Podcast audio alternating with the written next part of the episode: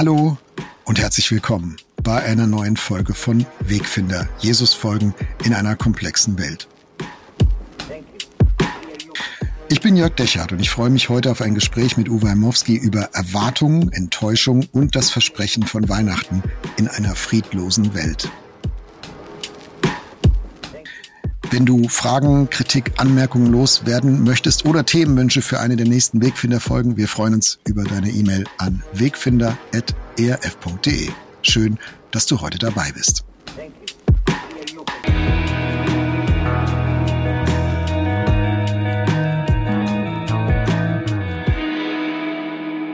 Hallo Uwe, ich grüße dich.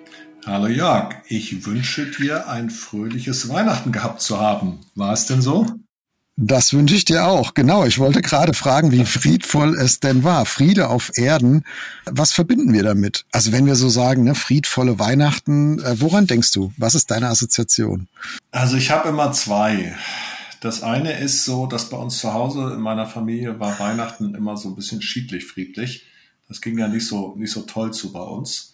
Ähm, und, und das war immer so, das war so aufgesetzt. Jetzt an Weihnachten müssen wir alle strahlen, ja. Also wir sahen alle aus, als wären wir mit Lametta behängt, so ungefähr. So wie unser Weihnachtsbaum, so mussten wir uns auch irgendwie fühlen und verhalten, sonst wäre unsere Mutter enttäuscht gewesen. Das ist die eine Seite, ganz persönlich, biografisch. Da war der Weihnachten, fand ich immer, Friede ist im Grunde eine Illusion, ist eine, ein Schauspiel, ist eine ist Fassade. Ich weiß noch, in meiner Pubertätzeit bin ich auch mal total ausgerastet am Weihnachten.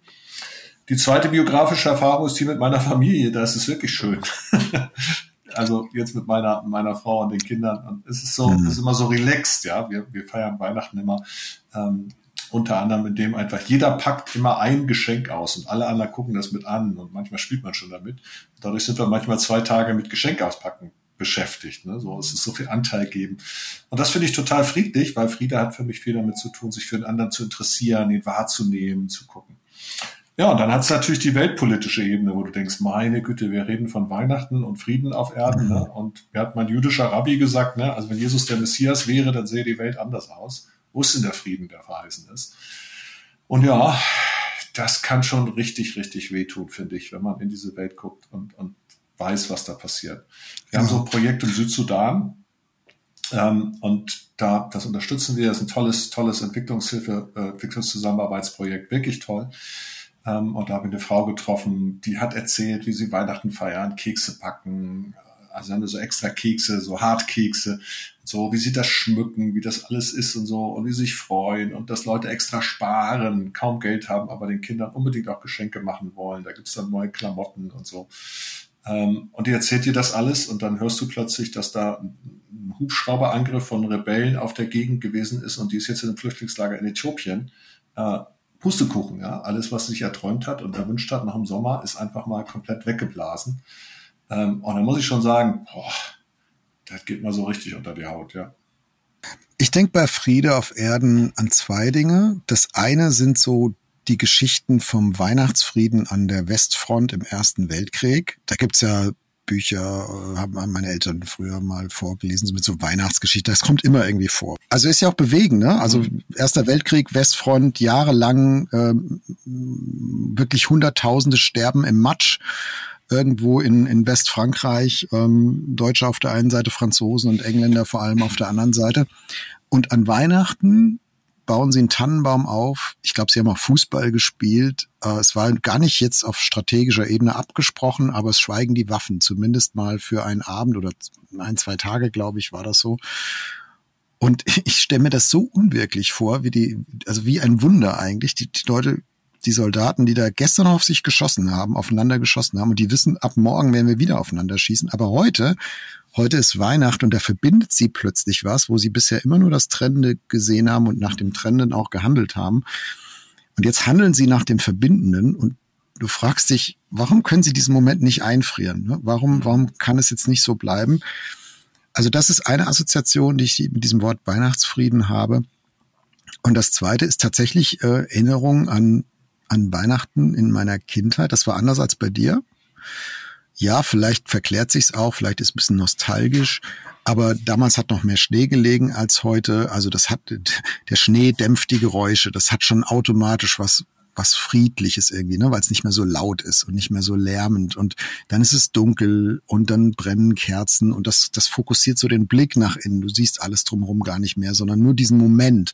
Und da flammt eine Kerze ganz still und also gar nicht so sehr, also im Rückblick sind es gar nicht so sehr Geschenke irgendwie oder so, sondern diese, diese Einkehr, dieses nach innen gewandte, es, die Welt wird leise, sie wird ein bisschen ausgeblendet. Ähm, die Welt kriegt einen dunklen Rand außenrum, aber kein bedrohliches Dunkel, sondern ein, wie eine warme, wie eine Decke.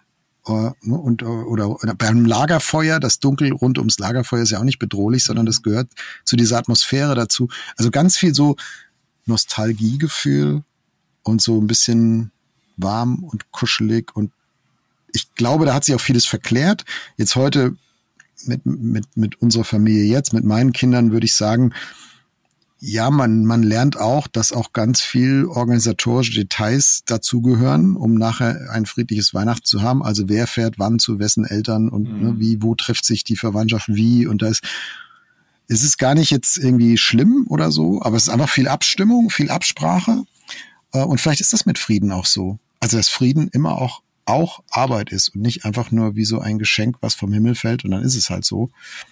Äh, das ist vielleicht eine tiefere Wahrheit, die da drin liegt in dieser Assoziation, die ich habe. Interessant ist, dass ähm, dieser, dieser organisatorische Aspekt ähm, ist das eine, ne? das alles einkaufen, machen, wer geht wohin und so. Das andere ist aber auch, wenn du sagst, also das zu organisieren, wer geht wohin. Bei uns ist jetzt zum Beispiel etwas so gewesen, da sind unsere fünf Kinder einfach mal wieder zu Hause. Da war mein Schwiegervater noch dabei und der Freund von der einen Tochter äh, kurz vorher noch, noch kurz vor Weihnachten dazugekommen und mein Schwager und so. Ähm, es ist einfach auch eine der wenigen Gelegenheiten im Jahr, wo du dir das auch so einrichten kannst, dass irgendwie das alle hinkriegen und man Gemeinschaft haben kann und so. Ähm, das finde ich schon auch, schon auch was Gewaltiges, weil zum Schluss hat Frieden immer, also du kannst Frieden halten, indem du eine Mauer baust oder Pax Romana, ja, indem einer der Herr, Herr ist, der bestimmt, wo es lang geht. Aber, aber Frieden hat ja einfach ganz viel mit Begegnung zu tun. Sich kennen, sich wissen, aneinander Anteil geben, äh, wissen, was los ist. Und das ist in der Familie im kleinsten Rahmen natürlich mhm. einfach, äh, relativ einfach. Bei uns zu Hause hat es ja nicht geklappt früher, aber eigentlich machbar. Ähm, aber, und jetzt kommt's, die Gefahr, und das finde ich ist dann wieder Frieden, Frieden zerstörend, du kannst einfach auch total überrissene Erwartungen haben. Das mhm. muss jetzt auch alles klappen und das muss jetzt auch gut sein und so. Ähm, und dann ist aber der eine müde, der andere gestresst, der nächste äh, hat schon wieder irgendwie seine Aufgabe vor Augen und so. Also ich finde, Weihnachten ist einerseits romantisch, friedlich, schön, angenehm. Du hast dieses schöne Bild vom Lagerfeuer gebraucht von der Dunkelheit, die aufgehellt ist. Andererseits ist es aber auch ein Fest, glaube ich, das wir ganz schön mit Erwartungen häufig befrachten. Deswegen möchte ich nochmal zurück zu der Frage, die ich, die ich schon eben so ein bisschen ins Schwingen gebracht habe. Bei Frieden, was denkst du, sind wir Menschen da Empfänger oder Werkzeuge?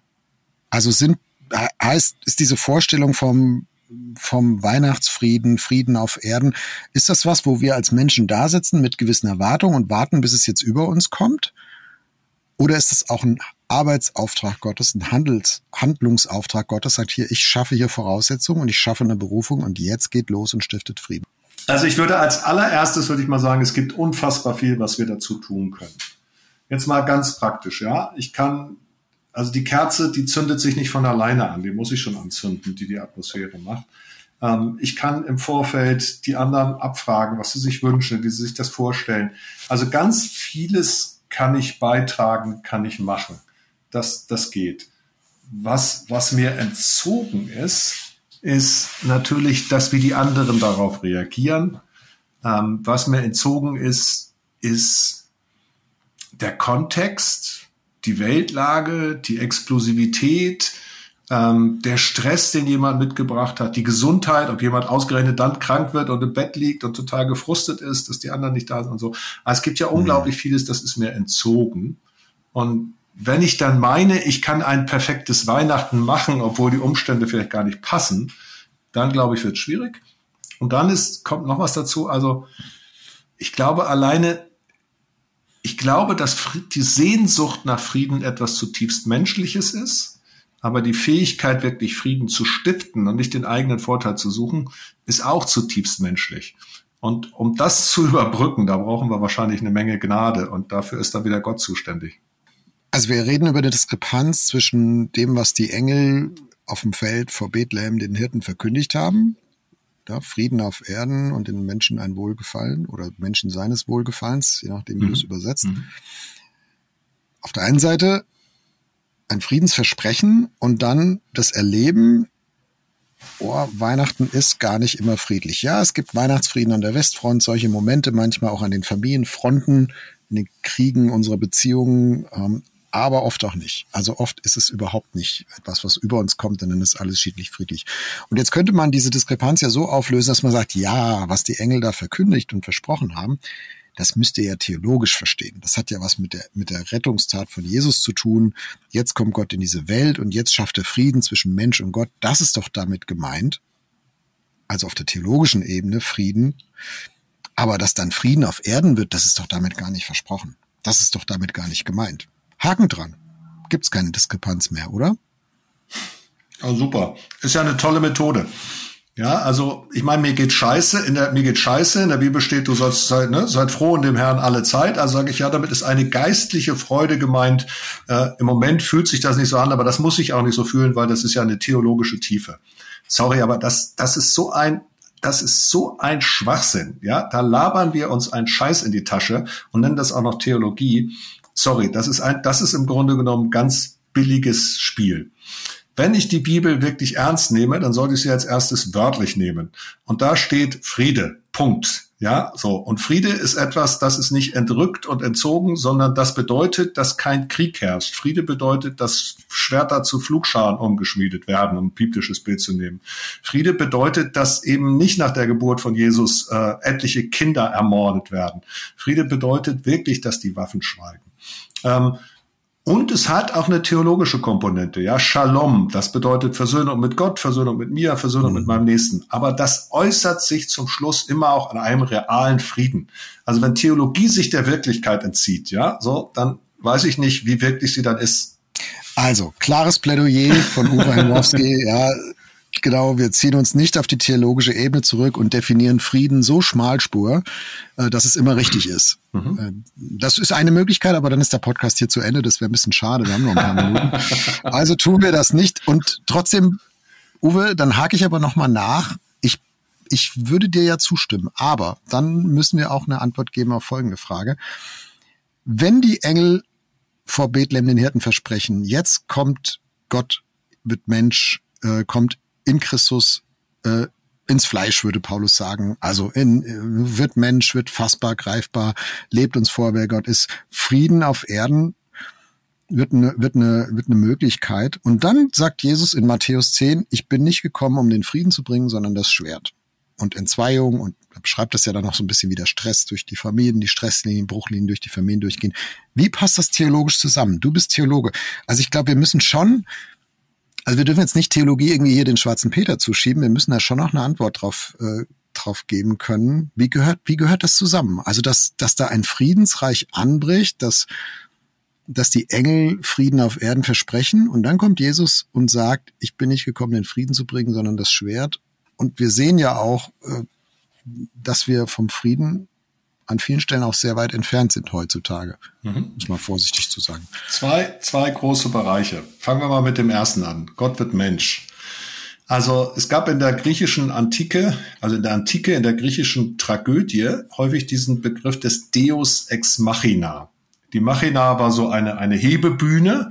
So, und dann, wenn das Ganze auf der Bühne gekracht hat, wenn sich alle, alle, alle, alle Schauspieler da irgendwie gegenseitig umbringen, dann kam über diese Hebebühne runtergeschwebt der Gott aus der Maschine, der Deus ex Machina. Der hat dann Frieden hergestellt. Der hat die Lösung gebracht.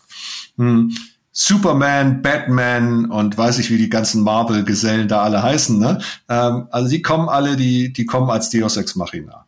Und das ist ja auch häufig das, das Bild. Ja, jetzt kommt Gott und dieser Gott sozusagen, der macht das. So, was macht jetzt aber der biblische Gott? Was macht der Gott, der dann Jesus kommt? Der legt sich in eine Krippe. Der wird Mensch. Der hätte in dieser Krippe erfrieren können. Der hätte nicht genug zu essen bekommen haben können. Der hätte unter das Schwert von Herodes fallen können. Der und jetzt kann man das ja alles überlegen. Der musste Flüchtling sein. Der hätte in Ägypten auf der Flucht ums Leben kommen können. Wir wissen ja heute, was Flüchtlinge alles durchmachen. Also, das heißt, Gott begibt sich aus der Position der, der Supermacht oder des Superhelden in die Position des Zerbrechlichen, des Kleinen, des Schutzlosen, des Nicht-Wehrhaften und sagt, so beginnt Friede. So beginnt Friede. Ja, so mache ich das.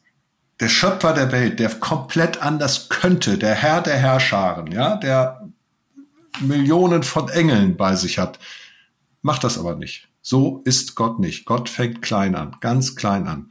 Und deswegen ist so eine, ein Weihnachtsfrieden dieser eine an der Westfront, an all den Fronten sonst nie passiert, aber einmal. Deswegen ist er für uns so wichtig, weil er ein Zeichen ist, ein Licht ist, ein Beispiel, etwas, woran man sich ausrichten kann.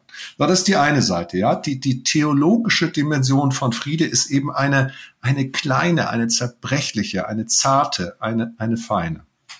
Und jetzt kommt's diejenigen, die einen anderen Frieden wollen, die Macht wollen, Gewalt wollen, die Gier wollen, die Herrschenden, denen sagt der Engel der schon vor der Geburt Jesu zu, diese werden zerschlagen werden. Die Gewaltherrschaften, ja, im Magnificat, in dem Lobpreis der Maria, sagt sie, du, du wirst die Schwerter der, der Herrschenden zerschlagen. Dazu kommt das Schwert. Also es ist ein Schwert, das die Schwerter zerschlägt. Es ist ein Schwert, das die Superheldenfantasien zerschlägt. Es ist ein Schwert, was die Machtverhältnisse hinterfragt. Es ist ein Schwert, was die Unterdrückungsstrukturen hinterfragt. Es ist ein Schwert, das den Leuten total gegen den Strich geht, weil die Art und Weise der Gerechtigkeit, die Jesus fordert, eine ist, die die Armen und Bedürftigen und Wehrlosen und Schutzlosen mit einbezieht. Und dann, glaube ich, kriegt das, kriegt das eine Dimension, die für uns letztlich sogar viel fassbarer ist, so verrückt sie ist. Aber diesen kleinen Schritt, den können wir nämlich auch tun. Den können wir nachvollziehen. Ne? Aber es ist eine unfassbare, es stellt etliche theologische Konzepte auf den Kopf. Es stellt die gesamte antike äh, Theologie der, der Religionen auf den Kopf. Es stellt ein Machtgefüge auf den Kopf. Also es ist einfach mal komplett anders. Hm.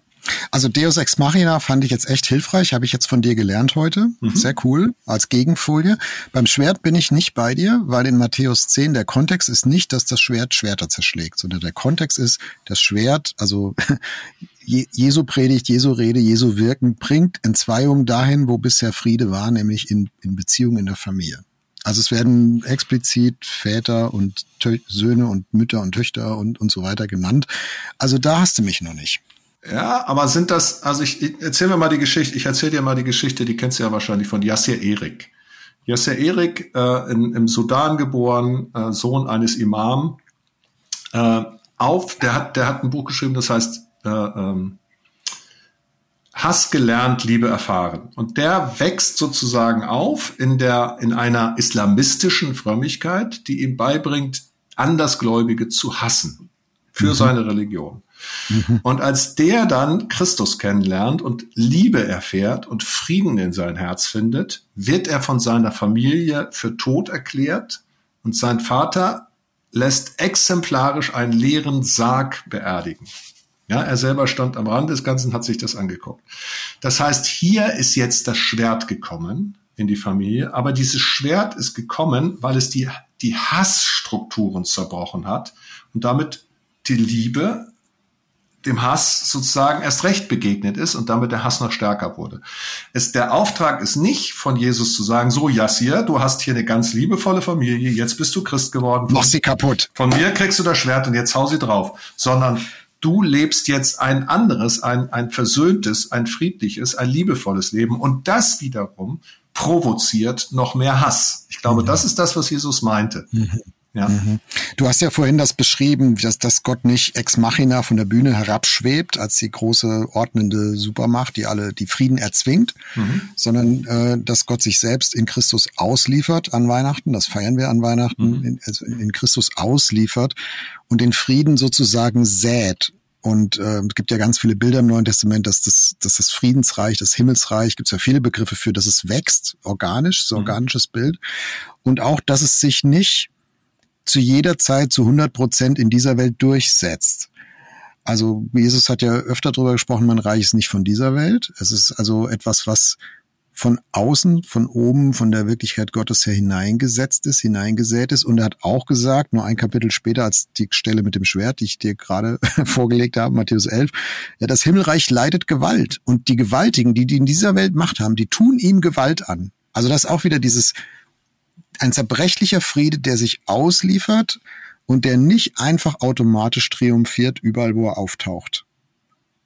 Und das finde ich so heftig zu verkraften, als jemand, der diesen Frieden ja halten will, festhalten will, der auf ihn hoffen will, der Jesus vertraut, das aber mitzuerleben, dass dieser Jesus dem nicht überall automatisch und sofort zum Sieg verhilft. Das finde ich krass. Das finde ich auch hart. Ich finde das mega krass. Weißt du, ich habe ja wirklich schon ein paar Länder bereist auf der Welt. Und wenn du dann Menschen siehst, die, die wirklich hingemetzelt wurden dafür, dass sie Gutes getan haben, dafür, dass sie Jesus kennengelernt haben, Menschen gedient haben, dann wurden sie ermordet. Ja, es gibt da diese, diese Verfilmung von einem Kloster in Marokko, ja, wo, wo also islamistische Gruppen, schau jetzt bin ich schon wieder beim Islam, es, es gab auch, auch, auch christliche Kreuzzüge, ja, aber, aber wo Menschen waren, die, die sozusagen für den Frieden gebetet haben, die für den Frieden gearbeitet haben, die Schulen aufgebaut haben und irgend, irgendwann kamen Terroristen und haben sie ermordet dafür, dass sie friedlich waren, dass sie anders waren, ey, das ist total erschütternd. Das ist fürchterlich, ganz fürchterlich. Und mhm. ähm, der Wunsch ist ein ganz anderer, aber jetzt kann ich sagen, jetzt kann ich sagen, ja, dann war Christus eben nicht der Messias, weil der Messias muss ja ein Deus ex machina sein. No? Oder ich kann sagen, na, Frieden ist sowieso nicht möglich, also lass ich's. Oder ich kann sagen, nein, Weihnachtsfrieden an der Westfront und friedliche Revolution in der DDR und friedlicher Einsatz hier und Friedensinitiativen dort. Und weil Christus will, dass das Reich Gottes wächst, folge ich ihm nach und begebe mich genauso in zerbrechliche Situationen und weiß, dass das Ganze hier auf tönernen Füßen steht und jederzeit kaputt gehen kann. Aber ich will meinen Teil dafür tun. Ja. Mhm. Ähm, ich glaube, dass, dass die Erschütterung durch das, was auf der Welt passiert, uns lähmen kann, uns aber auch absolut motivieren kann und freisetzen kann und aktiv werden lassen kann.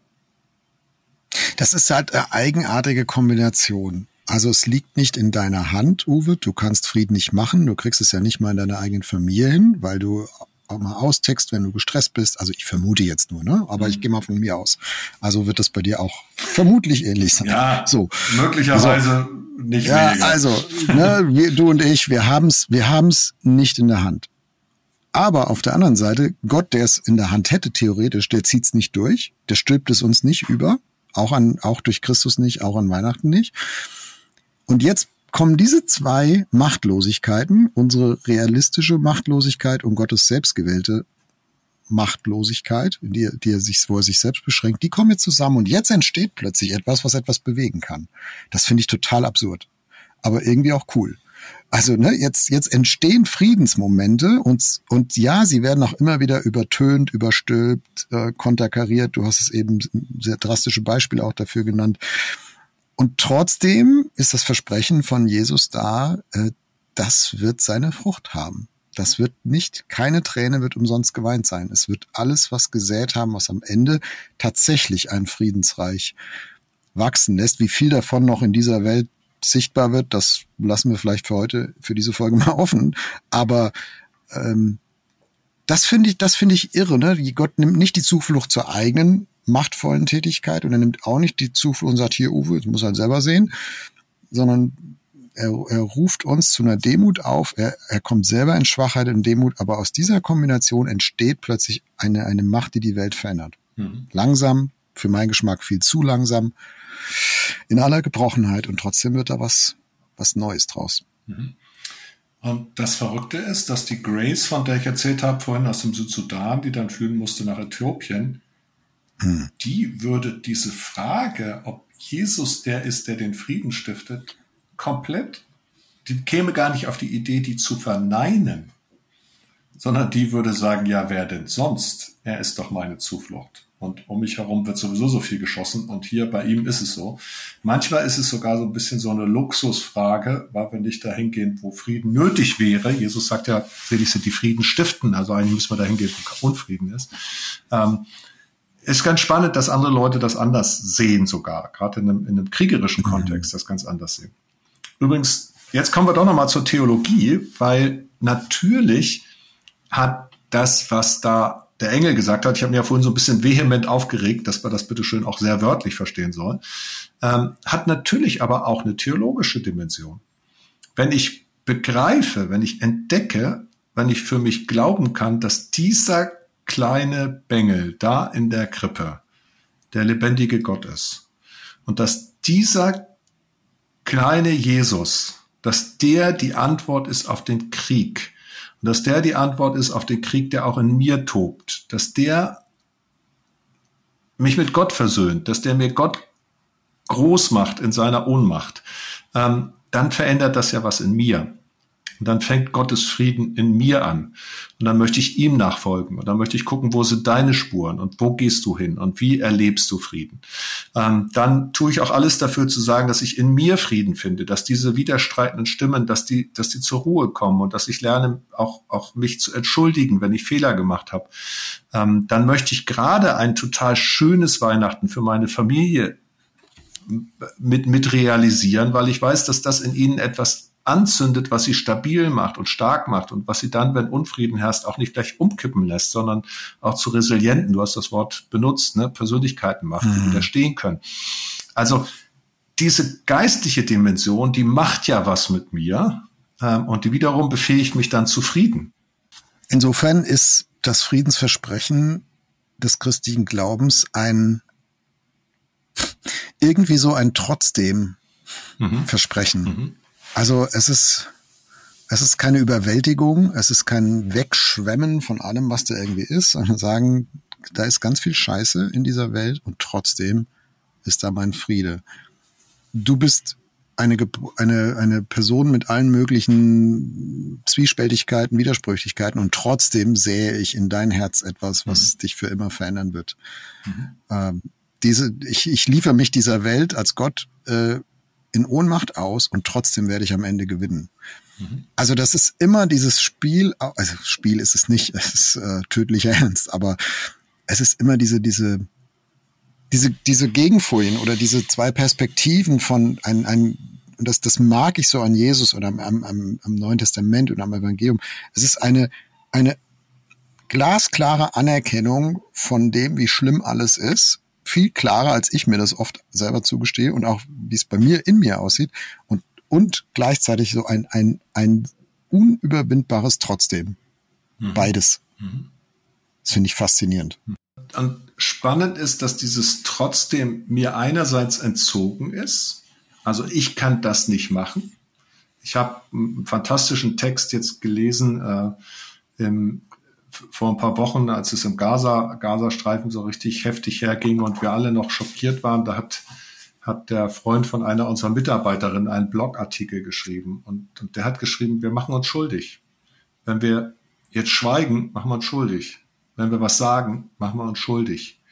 Wenn wir uns nicht bedingungslos auf die Seite Israel stellen, machen wir uns schuldig.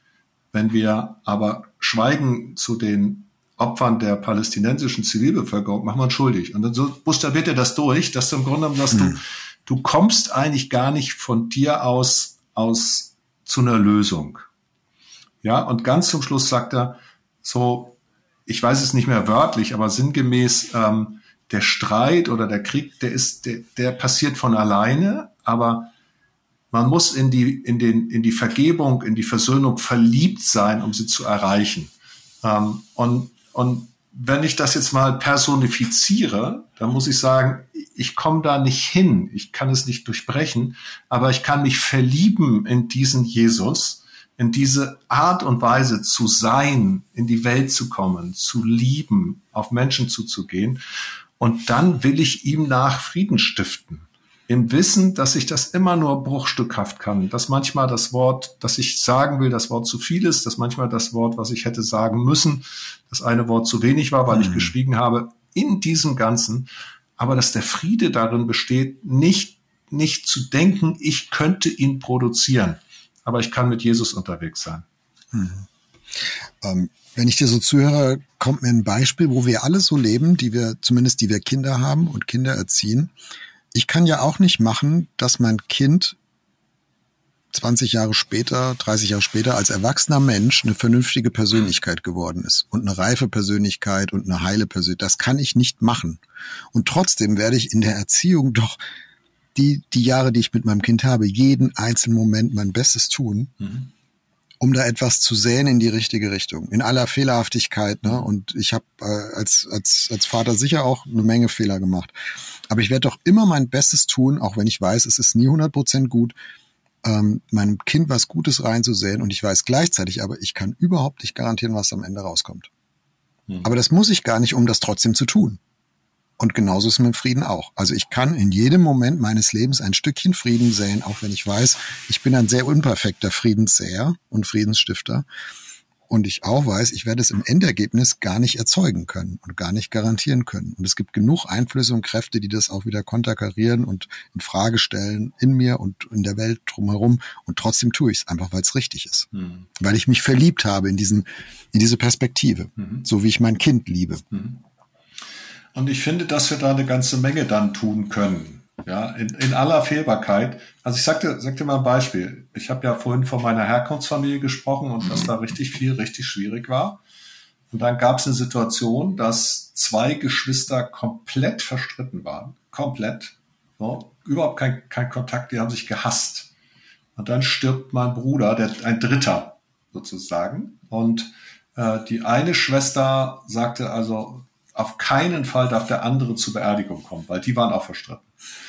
Ähm, und jetzt stehst du da, ich bin, ich bin der Theologe, ich bin sogar der, der die Beerdigung machen sollte und so und kann sagen, mhm. aber ich kann mich ja nicht auf die eine Seite schlagen oder auf die andere, ja. Also was auch immer ich jetzt mache, ich werde irgendeinen hier vergraulen. Irgendetwas wird ganz schrecklich sein. Und dann war in dem Fall mein Lösungsvorschlag, dass wir eine Trauerfeier machen, zu, dem die, zu der die eine Schwester kam und nochmal die Beisetzung als solche, zu der dann der Bruder kam. Das heißt, es gab eine Lösung, in der die sich nicht begegnen mussten. Ähm, meine Mutter hätte gehofft, dass das der Ort ist, wo die sich auch versöhnen. Aber der Frieden bestand darin, beiden einen Abschied zu ermöglichen. Ja, und, und, und das finde ich ist ein Beispiel dafür, dass, dass wir Frieden manchmal auch einfach kleiner denken müssen. Dass Frieden auch bedeuten mhm. kann, ich sichere dir dein, dein Lebensrecht. Ja, gucken wir nach Israel, ne? Also alle wünschen sich, dass die am liebsten in Harmonie zusammenleben, aber vielleicht gibt es ja auch ein schiedlich friedlich irgendwie. Das sehen wir gerade noch nicht. Ähm, und da glaube ich, da können, da können wir deutlich kreativer sein, als wir denken. Ja, also auch in der mhm. Weltgeschichte. Es hat ja immer wieder Kriege gegeben, aber es gab auch immer wieder irgendwann Frieden. Es, also der Krieg, also man kann ja sagen, es gibt immer Kriege, du kannst aber sagen, es gibt aber auch immer Frieden auf der Welt. Es gibt ja nicht umsonst das Wort vom Friedensprozess. Also Frieden machen ist einfach langsamer als Krieg machen. Äh, Eskalation geht immer schnell. Das kennt jeder, der so ein bisschen jähzornige äh, Impulse in sich hat. Äh, der weiß, also ausflippen geht schnell, aber hinterher wieder runterkommen und das auch wieder reparieren, was ich da gerade kaputtgeschlagen habe in meinem Jähzorn, das dauert länger, wenn es denn überhaupt geht. Mhm. Äh, so, so ist die Asymmetrie leider an der Stelle. Ähm, Uwe, ich möchte uns nochmal zurückbringen zu unserem Ausgangspunkt Weihnachten. Wir sind in der Weihnachtszeit. Ähm, Jesus ist gekommen in diese Welt, der Friedefürst, das Versprechen von Frieden, die Enttäuschung am Frieden, der nicht wird, in mir und um mich herum. Hm, welche Rolle spielt für dich eigentlich da die Perspektive, dass Jesus wiederkommen wird? Also an Weihnachten denken wir ans sogenannte theologisch gesprochen erste Kommen von Christus. Es gibt ja in der, im Neuen Testament auch die Verheißung zweites Kommen von Christus und dann, also das Wiederkommen und dann wird es vollendet, das, was jetzt so noch in dieser Spannung ist zwischen dem Ja, Gott will das, aber es ist noch nicht da und es ist unterworfen und gebrochen und klein und muss wachsen und ihm wird Gewalt angetan. Haben wir eben alles besprochen. Welche, welche Rolle spielt für dich so das zweite Kommen von, von Jesus für diese Friedens Perspektive? Eine riesengroße tatsächlich. Ähm, also vielleicht auch da wieder so die kleine Einschränkung vorneweg, wie deutsche Theologen das immer machen. ähm, erst, ne, der weiß ja, der, der amerikanische Theologe erzählt zuerst einen Joke und der, der deutsche Theologe sagt erstmal, welche drei Vorbemerkungen er noch machen muss. Also meine Vorbemerkung ist die, ich bin ich bin niemand, der so richtig zu Hause ist in dieser Eschatologie, der Endzeittheologie, in der Art und Weise irgendwelche Zeichen zu deuten. Jetzt las ich da, das, was Israel passiert, das steht ja schon Hesekiel mit, Moch, mit Gog und Magog und deswegen muss das so kommen und so. Da, ich fremdel damit. Das ist, ich krieg da keinen okay. keinen Zugang. So. Ähm, das ist jetzt ein ehrliches Bekenntnis, da bin ich, ja, das, das fällt mir ja, schwer. Dann, dann fremdeln ah. wir da mal zusammen und im Fremdeln versuchen wir eine Antwort. So, aber ich, ich bin ja zum Glück so ein Jesus-Fan, dass ich nicht so viel Angst habe vor ihm. Es gibt manche Menschen, die denken an, Jesus kommt wieder, ach du meine Güte, ne, habe ich dann auch wirklich das Geschirr gewaschen heute und die richtigen Kleider an und äh, sind die Pferde angespannt, damit ich ihm entgegenreiten kann. Das war ja diese Kennst du vielleicht die Geschichte? Nee, das ist von äh, jetzt ist mir doch glatt der Name des Theologen entfallen, ein schwäbischer Theologe in Württemberg, der, ah, Blumart, Blumart, Entschuldigung. Also es gab ja, gab ja alles Mögliche. Für mich ist tatsächlich so, dass ich denke, wenn Jesus kommen wird, dann werden die Waffen schweigen, dann wird Gerechtigkeit sein, dann wird niemand mehr verhungern, dann wird kein Kind verdursten, dann wird niemand mehr aufeinander losgehen. Also ich freue mich darauf. Ich habe schon oft gebetet, mhm. Herr, komm. Ja, es gibt ja dieses altkirchliche Gebet Maranatha, Herr, komme bald. Ähm, und also ich kann einfach nur sagen, dass, also ich freue mich darauf. Ganz ehrlich, wenn Jesus wiederkommt, super. Bis dahin will ich meinen Teil gerne tun. Und ich habe auch keine Angst, dass dann ein Schnitt in der Weltgeschichte gilt und alles ganz fürchterlich und jetzt so, ne, wie ein Spiel, das abgebrochen wird und jetzt werden die Augen doch schon mal zusammengezählt, bevor irgendwie das alles zu Ende gespielt war oder so. Ich glaube, wenn Jesus wiederkommt, das wird super. Ich finde aber, man muss das zusammendenken. Das erste Kommen Jesu und das zweite. Also Weihnachten und Jesus kommt wieder. Im, im, also wir, wir reden ja über Frieden. Ich glaube, das gehört beides zusammen. Jesus spannt einen, einen Lösungsraum auf, eine, eine Friedensbewegung sozusagen auf, wenn ich das Wort mal kapern darf. Äh, das beginnt mit Weihnachten und das vollendet sich mit dem zweiten Kommen, aber dazwischen ist nicht einfach Pause. Mhm. Wirkungspause von Gott. Also das ist nicht so wie so ein Save the Date, ist Weihnachten, ja, und dann passiert erstmal nichts und irgendwann kommt dann das eigentliche Event und dann gehst du halt hin zur Veranstaltung. Und dazwischen passiert halt nichts. Nee, so ist es nicht, sondern es, Jesus spannt da etwas auf. Mit dem Save the Date beginnt ein Prozess, auch in mir, im Himmel, in der unsichtbaren Welt, den sehe ich nicht. Ähm, Jesus fängt an zu säen und Leute zu verändern und es geht auch mal wieder zwei Schritte zurück und drei vor und eins und so. Aber es hat eine Richtung, das will ich sagen. Also zwischen dem ersten Kommen und dem zweiten Kommen von Jesus, das hat für mich eine, eine, eine Wirkungsrichtung, das, das Himmelreich, was da wird langsam, das hat eine Entwicklungsrichtung, eine Entfaltungsrichtung, eine Friedensrichtung und es ist zwischen dem ersten und dem zweiten Kommen von Jesus, zwischen Weihnachten und Jesus kommt wieder, es ist immer eine gute Idee, Frieden zu stiften, weil es in diese Richtung einzahlt, weil es, ich glaube, das beschleunigt nichts, da hat Gott seinen souveränen Zeitplan, aber es ist einfach sinnvoll, weil, weil es in die Richtung zeigt, in die Gott sowieso unterwegs ist. Mhm. Und Streit zu stiften und Konflikte anzuzetteln ist einfach nicht sinnvoll, weil das, weil das keine Zukunft hat. Mhm.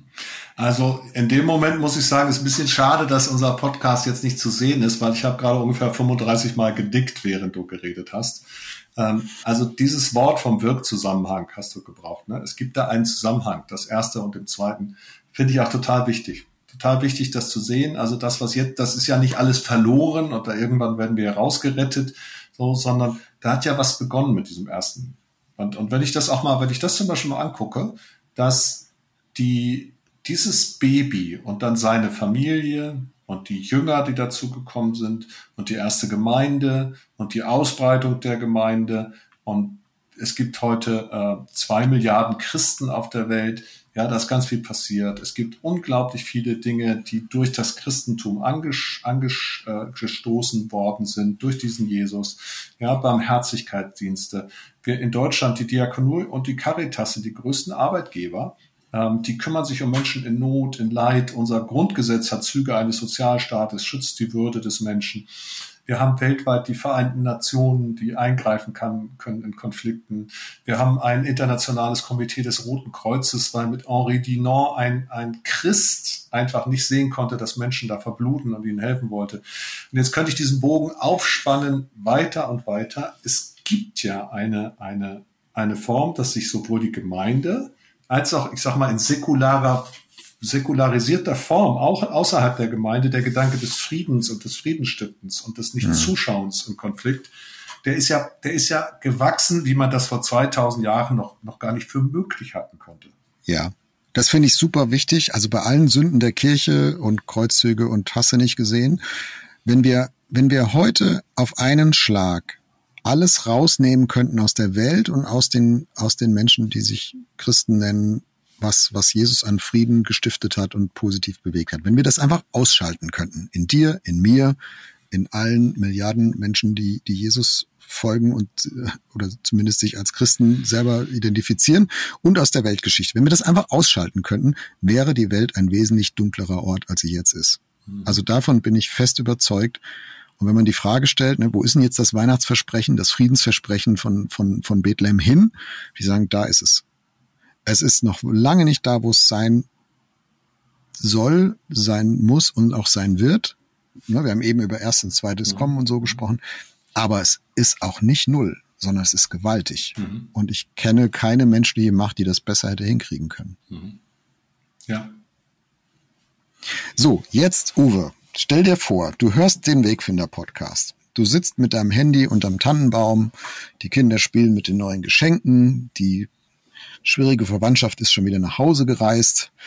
Und jetzt fragst du dich, ja, ist ja nett, Uwe und Jörg, ich höre euch da so zu, das ist ja auch alles ganz cool, aber wie kann ich jetzt da andocken? Also wie kann ich die Zeit zwischen den Jahren, in denen, in denen wir jetzt gerade drin sind, ähm, wir kommen von Weihnachten her, das riecht noch nach Lebkuchen und so, die Kerze ist noch nicht ganz runtergebrannt, es sind noch ein paar Plätzchen da. Also wie kann ich da praktisch andocken? Was soll ich damit mit anfangen? Das fand ich alles irgendwie interessant, was ihr erzählt habt und theologisch und inspirierend und so. Ähm, wie docke ich da an? Was mache ich jetzt damit? Hast du eine Idee? Na klar. Na dann los.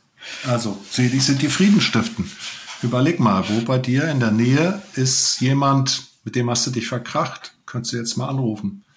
Wo dir ist ein Nachbar, von dem du weißt, eigentlich ein bisschen schrullig oder so, aber der könnte sich bestimmt über einen Lebkuchen freuen, wenn ich den, wenn ich den vorbeibringe.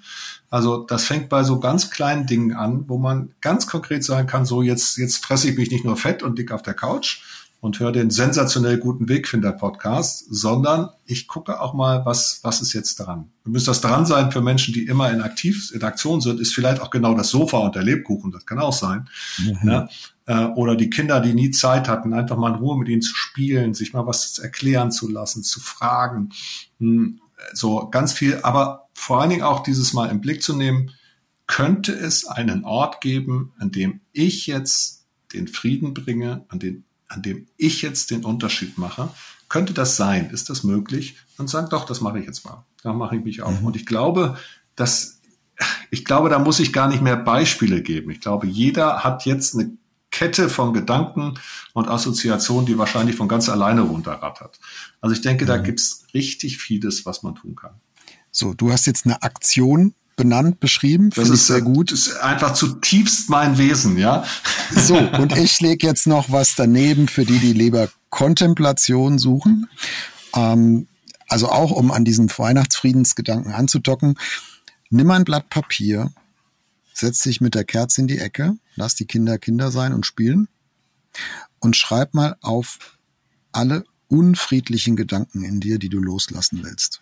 Also wo du was gegen deine Arbeitskollegin hast, die jetzt zum Glück gerade auch Weihnachtsferien hat, wo du was gegen Gott hast, weil du sagst, habe ich mich schon seit, seit drei Monaten drüber aufgeregt, dass Gott das Gebet nicht erhört hat oder dass er mhm. das so geführt hat, äh, wo du was gegen dich selber hast, was du dir selbst nicht vergeben kannst, selbst nicht verzeihen kannst, schreib das alles auf.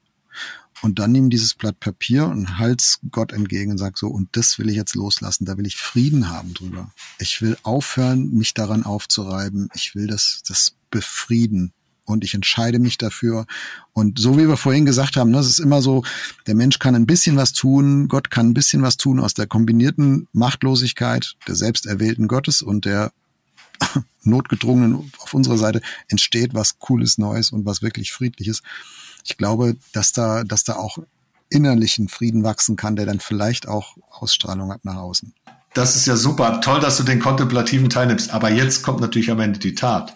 Und zum Schluss halt dieses Blatt in eine Kerze, dass es auch wirklich weggebrannt ist, aufgebrannt ist, dass es einfach weg ist.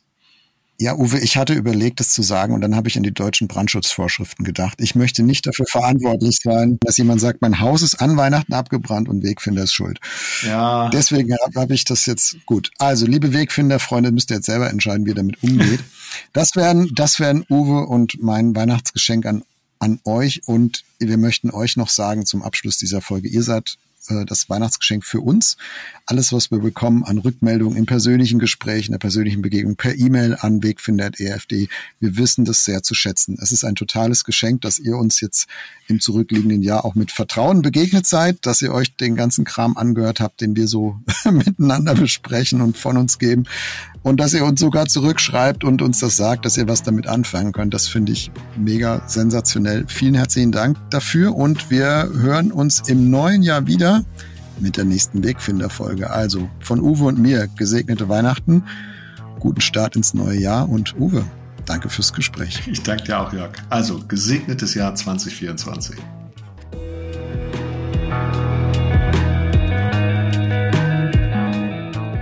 Das war Wegfinder. Jesus folgen in einer komplexen Welt. Was nimmst du mit aus dieser Folge? Schreib uns gerne eine E-Mail an wegfinder.erf.de. Und wenn es dir gefallen hat, empfehle uns deinen Freunden weiter. Wegfinder ist ein Podcast von ERF der Sinnsender. Mehr Podcasts von uns findest du unter erf.de slash podcasts und natürlich bei Apple, Google oder Spotify.